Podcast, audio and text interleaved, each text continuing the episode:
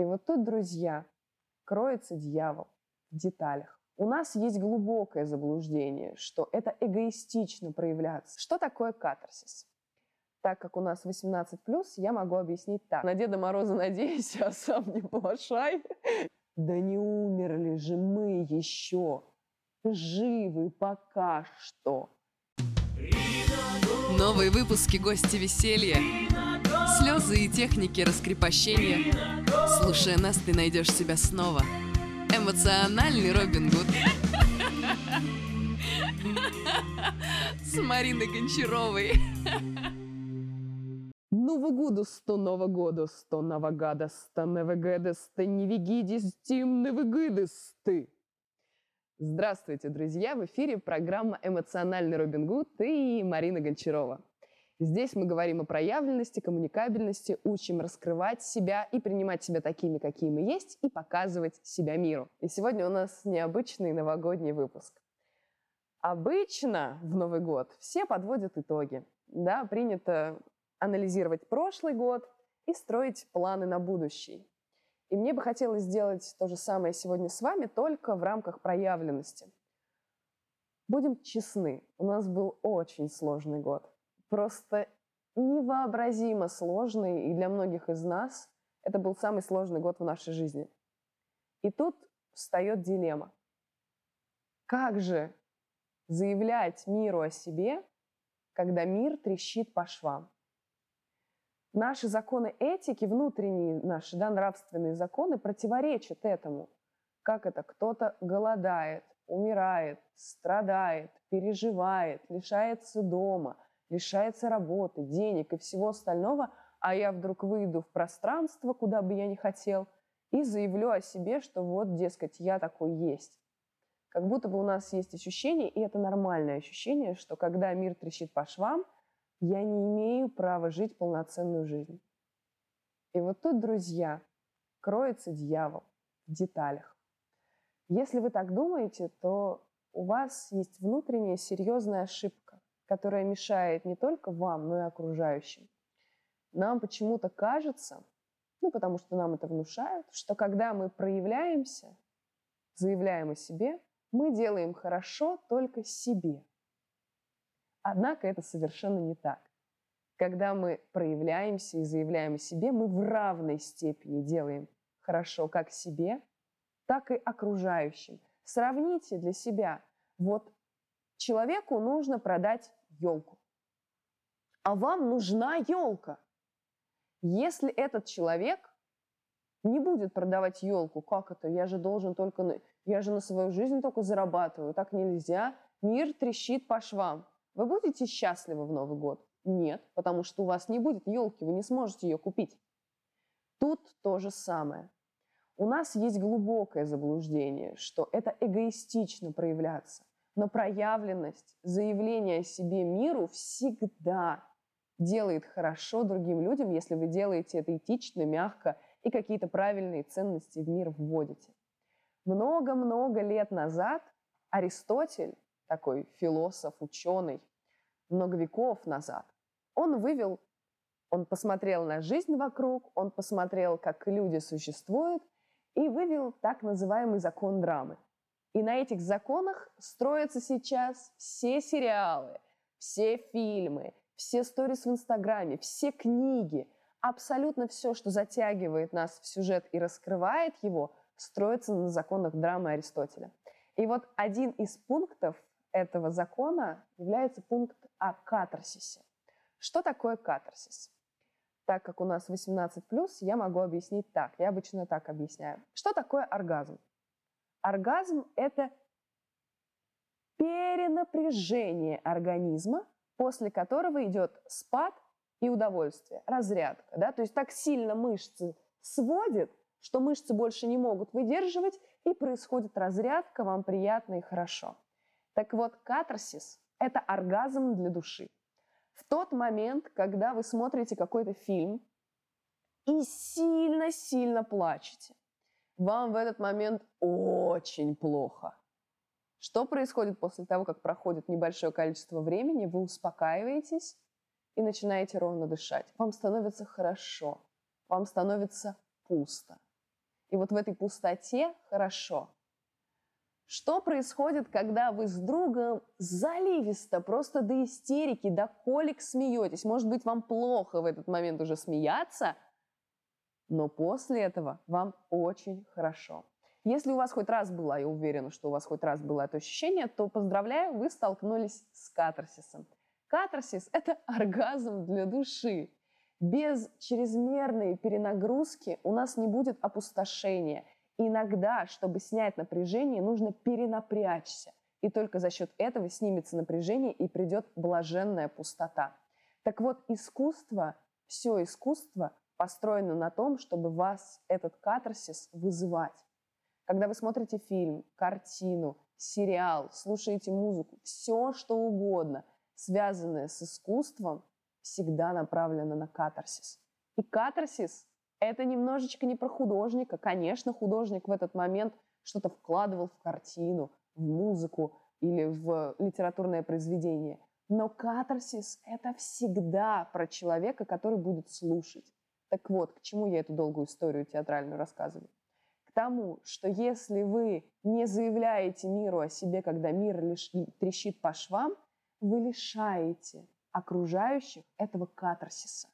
Когда люди смотрят на произведения великих мастеров, когда они читают книги, когда они смотрят фильмы, они в этом сублимируют, они рефлексируют. То есть мне, например, плохо, вот вспомните себя, мне плохо, меня бросил парень, и я хочу посмотреть грустный фильм, потому что мне через это плохо, станет еще хуже, и потом станет хорошо.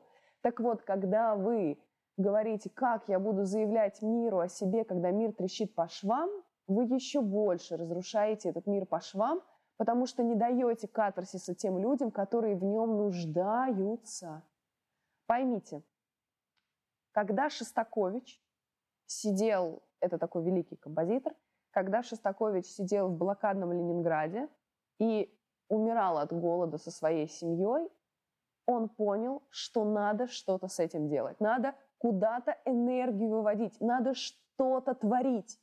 Мы не знаем, хотел ли он это написать, потому что думал, что он умрет, или просто у него был бунт его души, но он начал писать седьмую симфонию. Он написал три части.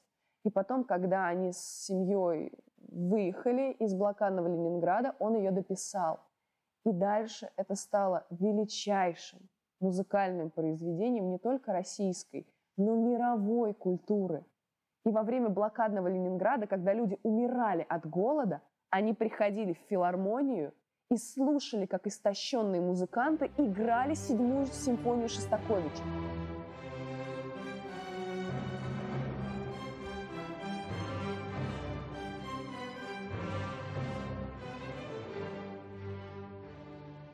И что делали эти истощенные несчастные люди? Они плакали. Они слушали эту музыку и через эту музыку находили свою боль. И через эту музыку находили свое спасение, потому что получали катарсис. И когда они выходили, они на секундочку забывали о голоде. И на секундочку думали, что вот через это опустошение к ним снова придет жизнь. Но если вам кажется, что это происходит только с теми, кто страдает. Вот в блокадном Ленинграде он страдал, и поэтому он имеет право писать. Вспомним в этот же период жизни фашистской Германии Гёса, который, будучи в стране, которая оккупирует полмира, в стране, которая уничтожает миллионы людей, и чувствуя какую-то вину за это, и наверняка думая, что он больше не может творить что он не имеет права писать, вдруг решает, нет, я должен высказаться. Если у меня есть потребность заявить, я должен заявить. И он пишет «Игру в бисер». Он пишет роман на немецком языке, когда весь мир думает, что немецкий язык после Второй мировой войны вообще больше не должен существовать. И что происходит? В 1946 году ему за этот роман дают Нобелевскую премию. И это величайший роман. Это величайший автор, который нашел в себе силы проявиться тогда, когда это было вообще невозможно. И все ему говорили, что ты делаешь, немецкий язык перестанет существовать. Он сказал, нет, это моя сублимация, я могу это сделать. И не обязательно, чтобы это было глубокое произведение в смысле для сугубо взрослых. Экзюпери в этот же момент жизни написал «Маленького принца», сказку, которую сейчас читают дети, читают взрослые, и очень многое для себя через это находят. Поймите, сейчас у многих из вас, даже те, кто согласен с тем, что через катарсис мы делаем пользу не только себе, когда мы заявляем о себе миру, мы делаем хорошо не только себе, но и окружающим нас, которые не могут без нашего творчества достичь катарсиса. Сейчас многие из вас думают, я не Гёсе, я не Экзюпери, я уж не Шостакович. Я не умею писать картины, писать книги или писать музыку. Ребята, нас учат, что искусство — это театр, кино, литература, живопись и музыка. Пять аспектов. Но мы уже давно в своем социальном развитии перешли грань того, когда вот только этих пять пунктов попадают под грани искусства. А макраме не искусство?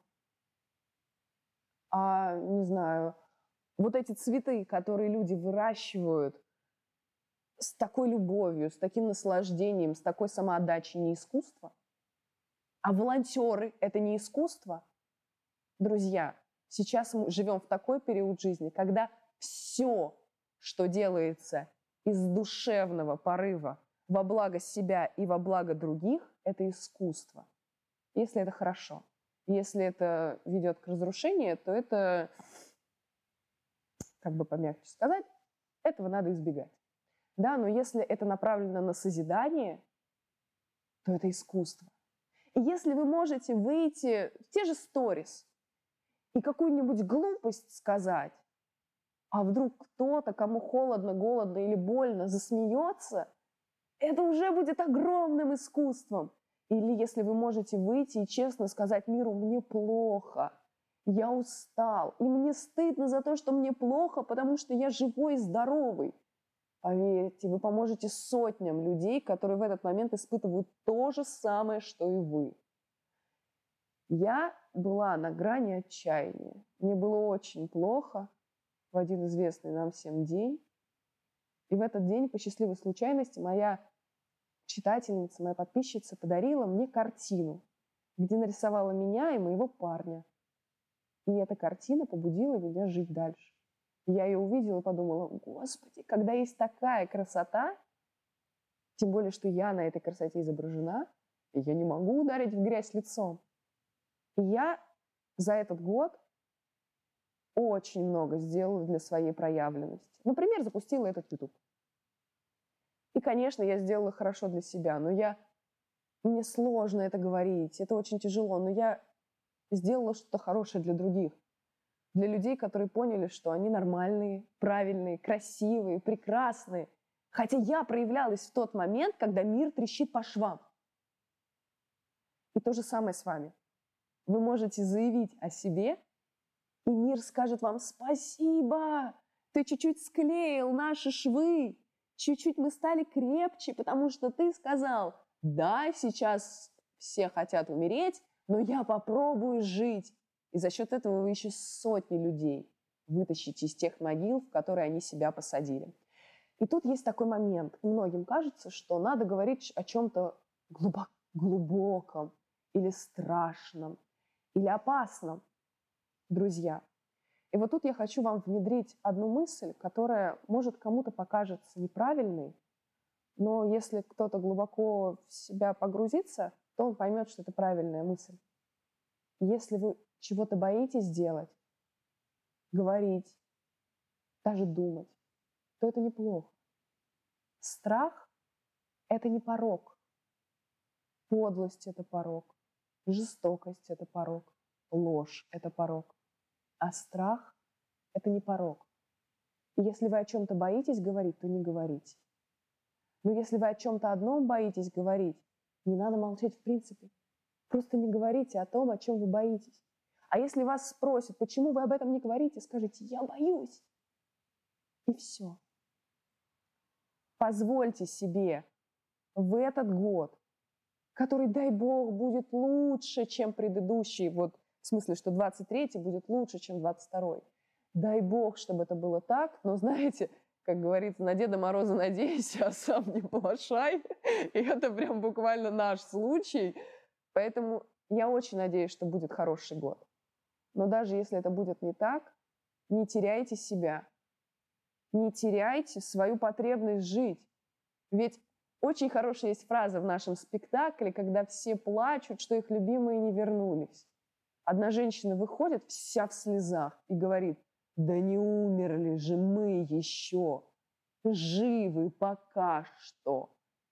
И сегодня мне мой близкий человек сказал потрясающую фразу, очень простую, которую нужно услышать в правильный момент жизни. Я надеюсь, что для кого-то из вас этот момент окажется именно таким. Вы прошлое не измените. Вы можете изменить только будущее и свое настоящее. И если ваше счастье во многом в том, чтобы заявить о себе, заявите. Конечно, вы столкнетесь с осуждением. Конечно, вы столкнетесь с каким-то хейтом.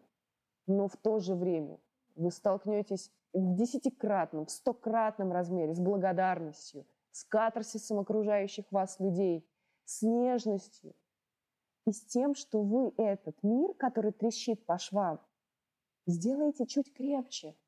Добавьте туда своего клея.